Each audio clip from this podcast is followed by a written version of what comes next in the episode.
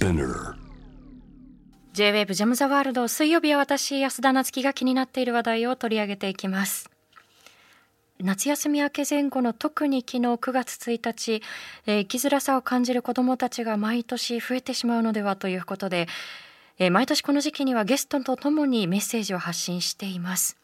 今夜は自殺対策に取り組む NPO 法人ライフリンクの代表清水康之さんと一緒に夏休み明け生きづらさを覚える子どもたちにそしてコロナによって命を絶つまでに追い詰められていくことがないように今どんな手立てが必要なのかということを考えていきたいと思います。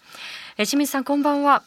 こんばんは。よろしくお願いいたします。はいお願いしますはい、ジャム・ザ・ワールドにご出演いただくのは3月以来ということなんですけれどもえ早速この子どもたちにどんなメッセージを発することができるのかということを一緒に考えていければと思います。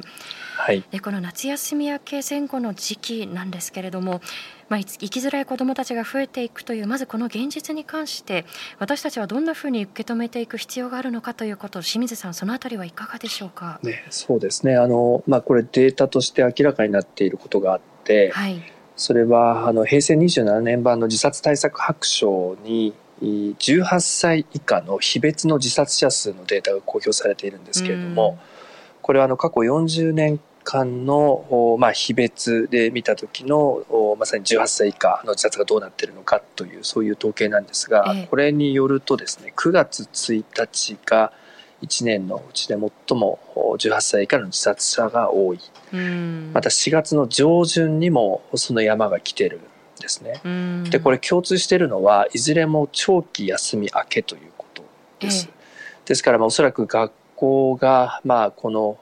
18歳以下の子どもの自殺に大きな影響を与えているということは明らかで、まあ、本来であれば子どもを育てるあるいは子どもが育つ環境であるはずの学校が逆に子どもたちにとって、まあ、これはもちろん全員ではありませんが、一部の子どもたちにとっては学校教員になってしまっている。場合によってはそれによって、まあ、命を絶たざるを得ない状況にまで追いやられているということだと思いますね。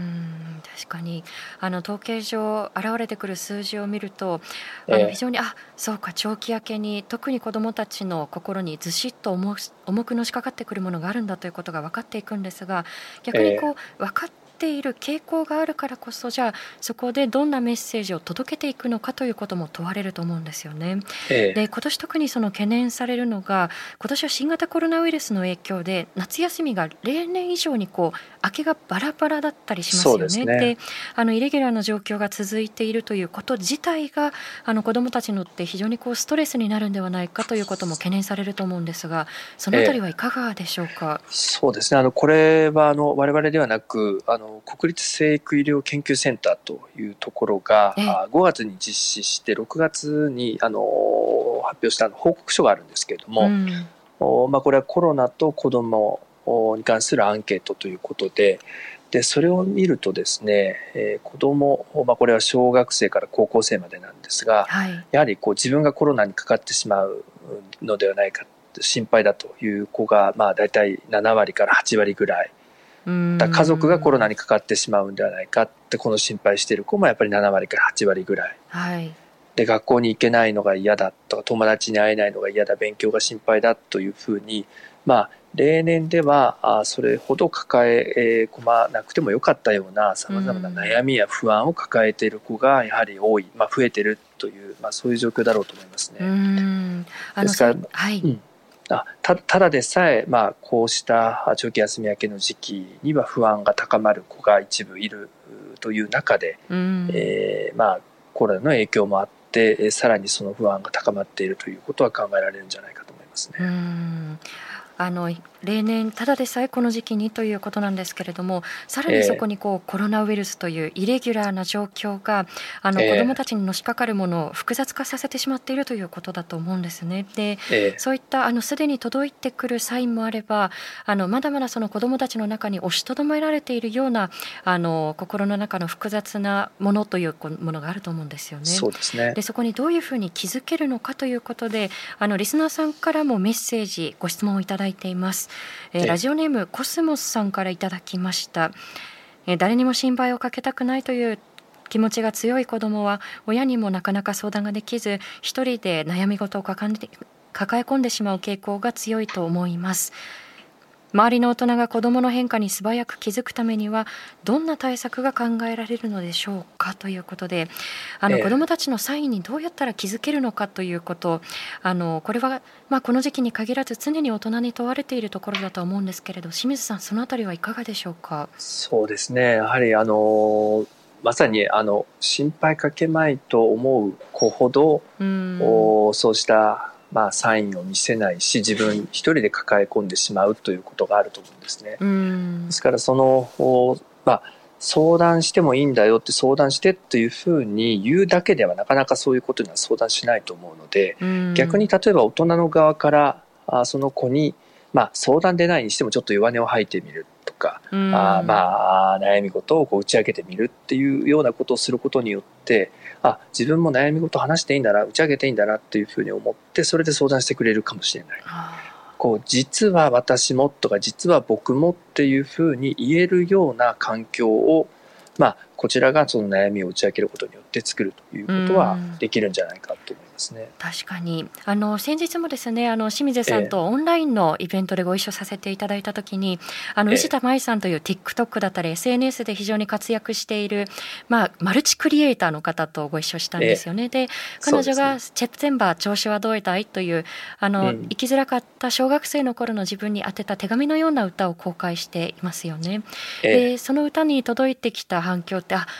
なるほど自分もこれって誰かに伝えちゃいけない感情だっていうふうに思ったけどこうやって言葉にして、うんうん、あ届けるっていうこともしていいんだっていうふうに気づけるということだと思うんですよね。そうですね。だからそういうふうにあ間口をこう様々作ってあここだったら表現できるとか、うん、あのこういう表現のやり方だったら自分はできるということをあの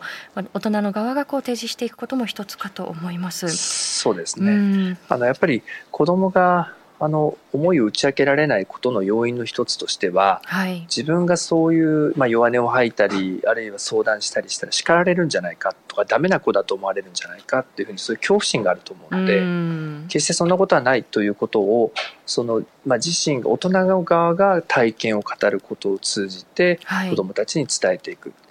で藤田舞さんのあの曲に共感して多くの子どもたち若者たちがやはりメッセージを寄せてくれてたっていうのも、はい、この人だったら分かってくれるんじゃないかと思ったからおそらくメッセージをしたんだろうと思うのでそういう意味でこう大人側が少しまああ普段とはあちょっと様子が違う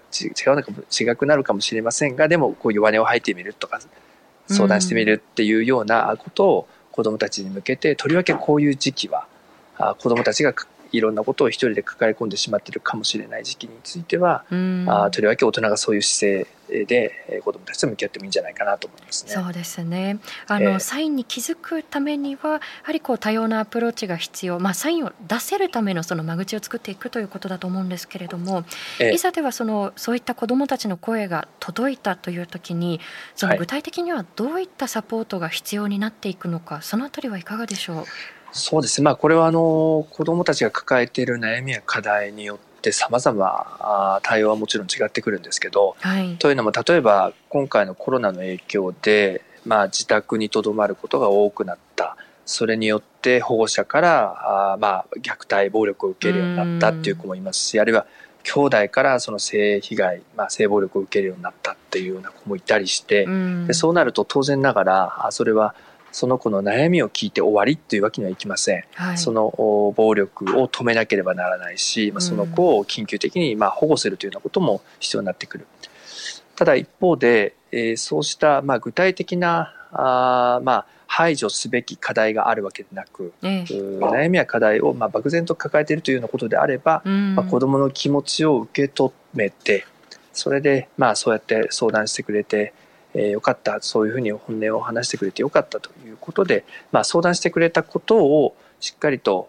まあ、まあ評価するというか、うん、そうした行為をしてくれたことについて、えー、まあ評価しつつでその中で何かこう悩み課題どういうふうにしてじゃあこれを解決していこうかどういうふうにこれと向き合っていこうかというふうに一緒に考えていくということも、うん、まあ、大人ができることの対応かなと思いますね。はい、共に考えるということ、あの先ほどおっしゃってくださったような例えばまあ、虐待だったりですとか、えー、その実質的な暴力にさらされている子どもたちもいれば、あの例えばその漠然とした生きづらさも紐解いていくと実はあの複合的な問題が背景に見えてくるということもあると思うんですよね。えー、あのそのどちらを取ったとしても例えば一つの機関だけではなくて学校だったり教育機関だったりあるいは家庭だったり地域かもしれないんですけれどもあのこれはもう連携を深めていくということがやはりこう一つの鍵になっていくかと思うんですがそのあたりはいかがでしょう？あのまさにこの連携地域における連携というのは非常に大事ででとりわけ子どもの場合はその子ども自身を支えるということも大事なんですけど、えー、同時にその子どもが生活している環境であったりまああつまりまあご家族との関係だったりですね。そうしたあの生きる環境への支援、まあ、環境への対策っていうのもセットでやっていく必要があるので単に子ども自身に対して何か話を聞いたりあるいはまあ支援をするというだけでなく、はい、その子にとって、まあ、おそらく環境的な要因があったりあるいはよりその悩みをまあ、緩和することのできる環境を作っていくというそれを両輪でやっていくためにはこれは一つの機関だけではできない一人の専門家だけではできませんので、まあ、学校だったり地域だったり家庭だったりが連携をして子どもたちを支えていくっていうことが大事だと思いますね。うそうですね。その重層的にその、まあ、環境にアプローチをしていくということだと思うんですけれどもあの、えー、リスナーさんのメッセージの中にこういったあの捉え方をしている方もいます、えー、ラジオネームグリーンアースさんからいただきました。コロナ禍で数少ないいいニュースとして私が受け止めたのがオンライン授業によって不登校や集団生活が苦手な生徒さんが学習意欲を高められたりそれをきっかけに登校して勉強するようになったというお話でした。これを機に発展していってほしいと願っていますということなんですけれどもあのもちろん先ほどお話しいただいた通りそのコロナ禍というのがもたらしてしまった子どもたちのストレスという問題はあのそれは対処すべきところだと思うんですね。ただ一方で例えば学校の教室っていう環境そのものにこう生きづらさを抱えていったりという子どもたちにこれを機にいろんなこう選択肢が増やせないだろうか。例えばオンラインでという、ええ、まあ、それってでも一つの期間だけでやっぱりこうやりくりしていくっていうことが難しいのでそれこそさまざまな地域が連携して教育を受ける環境のその選択肢を増やしていくということも一つなんではないだろうかと私も思ったんですが今のメッセージいかがでしょう、え、もうあの本当にそういう機会になると捉えていくべきだと思いますね。つまりこうでなければならないっていう一つのその道しかないのではなくて子どもによってはそのオンラインで、えー、まあ授業を受けた方が能力を発揮できる子も当然いるわけであってあるいはまあ教室でみんなと一緒に過ごした方がまあパフォーマンスが上がる子もいる。やっぱその子その子の特性によってその子があしっかりと自身の力を発揮できるような環境あるいはツールでもって、まあ、教育を受けられるというその、まあ、選択の幅を広げていく今回は、うん、あいい機会にしていかなければならないと思いますね。うそうですね。その、まあ、教室が合うという子もいれば大切なのはその教室だけを、えー、あくまでもこれ格好好きですけれどもそれだけを正解にしないっていうことが今求められているんじゃないかなというふうに思うんですよね。で、ね、あの例えばこれはちょっとあの言葉を慎重に選ぶべきところかもしれませんけれどももし例えばその学校に行くのが辛い苦しいというふうに感じた時にあの、そんな子どもたちにあのどんな行動をあの取ってほしいなというふうに思うのかそれ自体は清水さんいかがですか？そうですね。あの今は大人でさえ不安を感じる、うん、そういう状況なわけなので子どもたちがまあ不安を抱えるそのしかも不安の原因が何だかわからない漠然とした不安を抱えるっていうことがあって当然だと思うんですよね。でその時にあのどうしても学校に行きたくないで学校に行くのが辛いしんどいということであればそれは自分の身を守るという意味で、えー、学校に行くのを一時やめてみるということもこれは選択として大事なことだと思います。こうしなければならないというその思い込みが強ければ強いほどそれができなくなった自分を、まあ、逆に追い詰めるということになりかねないのでもちろんあの行けるんだったら行けた方がいいと思います。ただ行かなくてもいいと。いう部分の心づもりはしっかりと持っておかないといけなくなった自分を責めてしまうということになると思うので自分の身を守るために緊急避難的に学校に行くのをやめる避けるということ、まあ、止めるということはあの大事だと思いますし大人の側もそうした選択肢を、まあ、子どもにしっかりと提示する学校に行かなきゃダメだっていうんではなくて行けない場合もあるかもしれないという。でその時どうするかということを一緒に考えるという方向も大事なんじゃないかなと、ね、ちちなみに私あの高校中退してますので、えー、あのそうした経験からももちろんあの道から、まあ、いわゆるこう進学していくで就職していくっていうその道から外れるというのはあこれはあのなかなかロールモデルが近くになくてですねあのいろいろと大変な苦労をする部分もあるかと思いますけど、でもおそれでもやはり命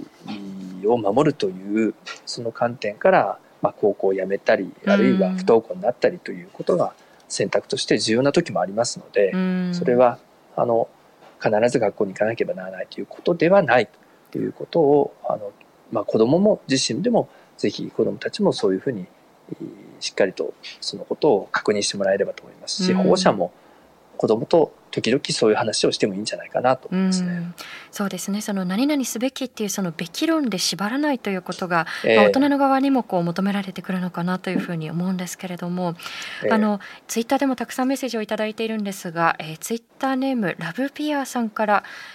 えー、例えば何々はこれは多分人の名前とかを当てはめるんだと思うんですけれど誰々さんは学校に行ってるよ誰々さんはやってるよとか今思えば同調圧力だったなっていうふうにあの経験を語ってくださっています、うん、でもあの個々の人間によって心のペースも生活のペースも違うという前提に立つ必要があるのかなというふうに、うん、えー、前半のお話を聞いて思ったところなんですけれどもあの前半でも少し触れさせていただいた通り清水さんに前回ご出演いただいたのが今年の3月ですよね。そうですね、えー、でその時にその新型コロナウイルスの影響で、まあ、経済の状況というのが悪化して、まあ、それによってさまざまなその命のリスクというのが高まっていく可能性というのを指摘いただいたんですけれども、えー、半年間経ってみて状況はいかがでしょうか？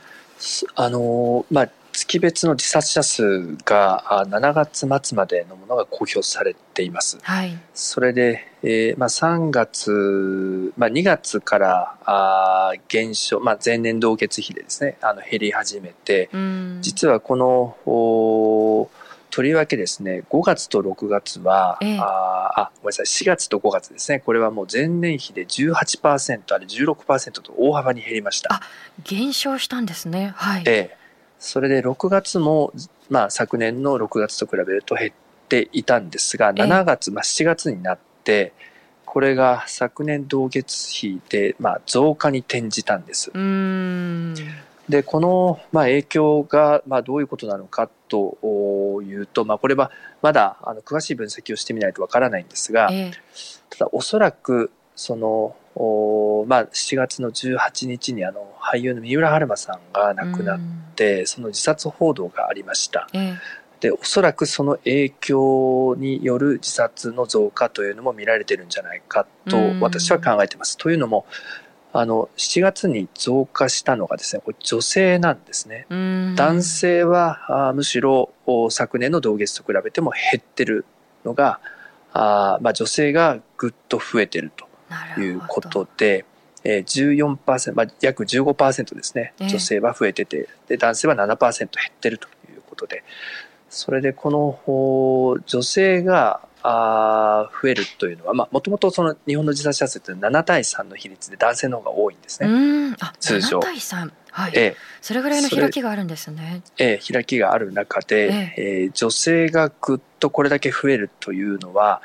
あの、実は過去にもあって、ええ、で、それは2011年、ちょうど震災があった年の5月に、やはり女性が一時期ぐっと増えた時期がありました。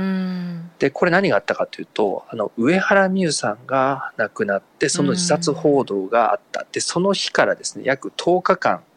の間に、20代、30代の女性の自殺がぐっと増えたということがあったんですね。はい。で今回そのこの女性の自殺といった時にが増えたといった時にこの年代別の内訳であったりあるいはその亡くなった手段と分析してみないと詳しいことは分かりませんがあるいはその非別の自殺者数というのを分析してみないと分からないんですけれども、でも急にこれだけ女性が増えるということは、まあ、これまでのトレンドにはなかった何かが起きたと考えるのが自然でえでその一つの可能性としてはあ、まあ、7月18日以降続いた自殺報道による影響があるんではないか、まあ、過去のことを考えてもそういうふうに、まあ、今の時点で私はそう捉えてます。あのこの自殺報道についても伺いたいんですけれどもその前にちょっとお話が戻ってしまうんですが、ええ、例えば逆にその6月まで減少前年比と比べて減少していたのは、え、あのこれはどういった背景なのかいかがでしょう、まあ、そうですね。あの一般的に災害が起きるとその直後というのは自殺が減るという傾向があって、まあ、これは身を守る、まあ、防御的になるということがあったり、あるいはまあ、この困難に共にまあ立ち向かっていこうといったような連帯感が広がるという中で、まあ、自殺が減るというふうに言われてるんですね。でただ今回はとりわけ、まあ、政府が打ち出したさまざまな生活支援が効いている部分もあるんじゃないかなと思ってます。これも今実は分析をしているところなんですけれども。まあ、緊急の告知のその貸付の貸付高がもうかつてないほど増えてますしあるいは生活保護のまあ申請件数も増えていたり、まあ、住宅支援であったりあの、まあ、雇用調整助成金だったりさまざ、ま打っているものがなんとかあしんどい状況にある人たちの生活の、まあ、下支えをしているということはありうるんじゃないかなと思っています。でこれはさまざまな相談の現場からもそうした声は聞こえてきますので、えー、ただまあ一方でこれがずっと続くわけではないので、えこれが切れた後どうなるのかということも想定しておかなければならない。ですから自殺者数が減っているからといって自殺のリスクが低下しているということではなくてむしろ自殺のリスクとしては、まあ、潜在的に膨れ上がってきているというふうに捉えるべきだと思うので、うん、まあ、そうした意味で、まあ、生活支援も含めたさまざまな支援策をこれからも続けていくべきだし、はい、これ切れないようにですねしていく必要があるとそうですね。そのコロナ禍はまだ続いているわけでその先回り、えー、先回りしての対策というのが不可欠だと思うんですけれども、えー、あのそれからもう一点その先ほど触れていただいた、えー、まあ、著名人の方々の自殺報道ですね。でこれはあの WHO にもその各メディアに対してそのガイドラインがありますっていうことを、ね、あの清水さんたちの団体からも、まあ、いろんなこうアプローチをしてきたと思うんですけれども改めてこの自殺報道のあり方というのはいかがでしょうか？あのやはりまさにあの WHO がこの自殺報道というのはとりわけ子どもや若者の自殺を誘引するまあ危険性があると。ですからまあ慎重にしてくれということでガイドラインを出してるんですよね。でそのガイドラインの中にはやるべきこと、まあ、自殺報道としてやるべきことと、ええ、まあ、やあのやってはいけないことということで、えーまあ、具体的に書いてありましてで、やるべきこととしては、その自殺関連の報道をするときは、様々な支援策や相談先についての情報もしっかりと提供しましょうねとか、あるいはまあ自殺や自殺対策についての正しい情報、まあ、誤解や偏見を助長するようなものでなく、しっかりと正しい情報を伝えましょうと、これをやるべきこととしている。で一方でやるべきでないこと、まあ、避けるべきこととしては、自殺の手段をまあ報じないとか、えーあるいはセンセーショナルに報じない、まあ、過度に繰り返して報道しないっていうようなことを、まあ、やるべきでないこととして明確にしているんですが、まあ、残念ながらあ、まあ、日本の自殺報道というのはこの真逆を言っているケースが少なくない。そうですね、つまり、えー、本来やるべきことをやらずやるべきでないことをやってしまっているという、まあ、そういう現状があってで、しかもそうした現状の中で、まあ、先ほどお話した通り、7月には、まあ、自殺が増えていると。この増加の、実際にその原因が、原因の一つが、この自殺報道であった可能性は、まあ、低くないんじゃないかなと思ってます。そうですね。その見ているとそのまあウェブメディアなんかでそのまあ相談先を明記しているところは以前に比べると増えたかなという気はするんですけれども、えー、あのテレビ番組なんかを見ているとあまだまだ対策が不十分だなというふうにねむしろその逆効果ではないかということも見受けられて、ただ逆にそのメディアがそれだけの影響力があるということは逆に言うとメディアの報じ方が変わるだけでこう予防につながったりですとか防ぐということも考えられると思うんですね。でそれは例えばあの大きなテレビだけではなくて、まあ、先日清水さんも日曜日の夜へと題して、まあ、子どもたちに届くようにということでオンラインの配信なんかもされましたしあの、そういったたむしろその防いでいく子どもたちの心に届いていくような何かをメディア側から築いていくということもできるんじゃないかと思うんですよね。そのあたりいかがでしょう？うね、えあのこれは研究でも自殺報道のあり方によっては自殺をまあ予防に資するような、うそうしたこともあり得ると起きうるということが明らかになっていて。でそれは具体的にまあ相談先や支援策の情報を伝えるであったりあるいは自殺以外の選択肢をしっかりと提示するというようなこと、あるいは辛いこう苦しい状況にありながら、自殺ではなく別の選択をした人の、まあ、ストーリーというか物語を伝えるといったような、そうしたことによって自殺を減少に寄与するということもあるんだという、まあ、そうした研究もありますので、ですので、まあ、実際にやはり自殺報道のあり方、これを大きく変えることができればですね、それによって、えー、自殺を増やすんではなくて、むしろ減らす方向に日本でもそれはあのなる可能性は十分あると思ってます。そうですね。その私たちメディアもどう変われるのかということが問われていると思うんですけれども、あの時間も迫ってきてしまったので、最後にあの例えば今非常にこういう生きづらさを抱えている子どもたち、あるいはまあ、生きづらさを抱えている方々に対してあの最後に清水さんからメッセージをいただきたいのとそれからあのどんな相談先というのが具体的にあるのかということも合わせてお伝えいただけますでしょうか？ええそうですね。まあ、あの、もうこういう社会状況、あるいはまあ、コロナの影響等もあって、うん、今、不安であったり、あるいはその生きづらい息苦しさを抱えるっていうのはむしろ私はあの普通のことじゃないか当然のことじゃないかというふうにも感じてます。うん、でただ多くの人がそういう状まあそういうふうなことを感じているからこそなんとかこの状況を変えていこうという人たちも多くいて、うん、で実際にそういう人たちが、まあ、自殺対策を推進していったりあるいはさまざまな生活支援を推進していったりこの社会を変えていこうというふうにで実際に変わっていってる部分もあると思いますので、えー、まあ、あの自分のこのしんどさ生きづらさこれを社会に還元していこうという思いでそういう、まあ、活動に例えば参加してもらうっていうのも一つあのあり方としてはあまあ、あるんじゃないかなと思いますし、あと、まあ、相談窓口もですね、今 SNS で言えば我々がやってる生きづらびっとという、はい、チャットで相談ができるものということですよね。ええ、そうです。電話とか面談ではなく、あの、割とこう、まあ自分自身をさらさずに、まあ気軽に相談できる、そうした窓口も今増えてきてますので、え、そうしたところにあの相談してみていただけたらいいなと思いますね。はい、あの電話の選択先と相談先としては寄り添いホットラインというものがありますし、ね、ちょっとやっぱり電話でかをかけるのはハードルが高いなという思う方は生きづらびと SNS でチャットで相談ができますので、え検索するとすぐに情報が出てきます、えこちらにもアプローチをしてみていただけたら嬉しく思います。えということで清水さんまたぜひお話伺わせてください。ありがとうございました。はい、はい、ありがとうございました。はい、ということで J-WAVE ジャムザワールド今夜は清水康之さんをお迎えして、えー、生きづらい子どもたちがこの時期増えるということでどんなメッセージを発していったらいいのかそして、まあ、コロナ禍でリスクが高まる中でどんなアプローチが必要なのかということをお話を伺っていきました。あの前半で清水さんがおっしゃっった中でその大人がやっぱりこう態度を硬化させないということが大切ということをおっしゃったと思うんですね。で特にその新型コロナウイルスの影響で、まあ、頑張れ頑張ろうだったり一致団結だったりあの比較的こう強い言葉が響き続けたなというふうに思うんですよね。でそうするとあの自分よりもっと大変な人がいるはずなんだから自分なんかが弱音を吐いちゃいけないっていうふうにその強い言葉によってってどんどんその、まあ、心の中の複雑な思いっていうのがかき消されちゃうようななんかそんな感覚が私の中ではあったんですよね。であのこれは木曜日のニューススーパーバイザーの堀潤さんがおっしゃっていたんですけれどもあのこういう時こそ不安を口にしてみよう不安はニーズだからでこういうことに実は困っててこういうことが苦しくってっていうとあなるほどそこに支援が足りないんだね。そういうサポート確かに抜けてたねっていうふうにそこで初めてニーズが出てくる。でもやっぱりそこで不安を口にできるためにはあの強い言葉を吹きかけるだけではなくってあの実は自分も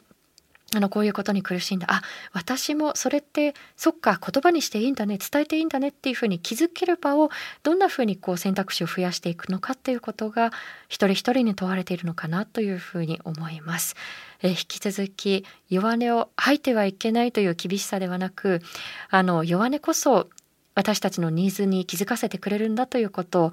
伝えていきたいなというふうに思います。以上安田なつきがお送りしました。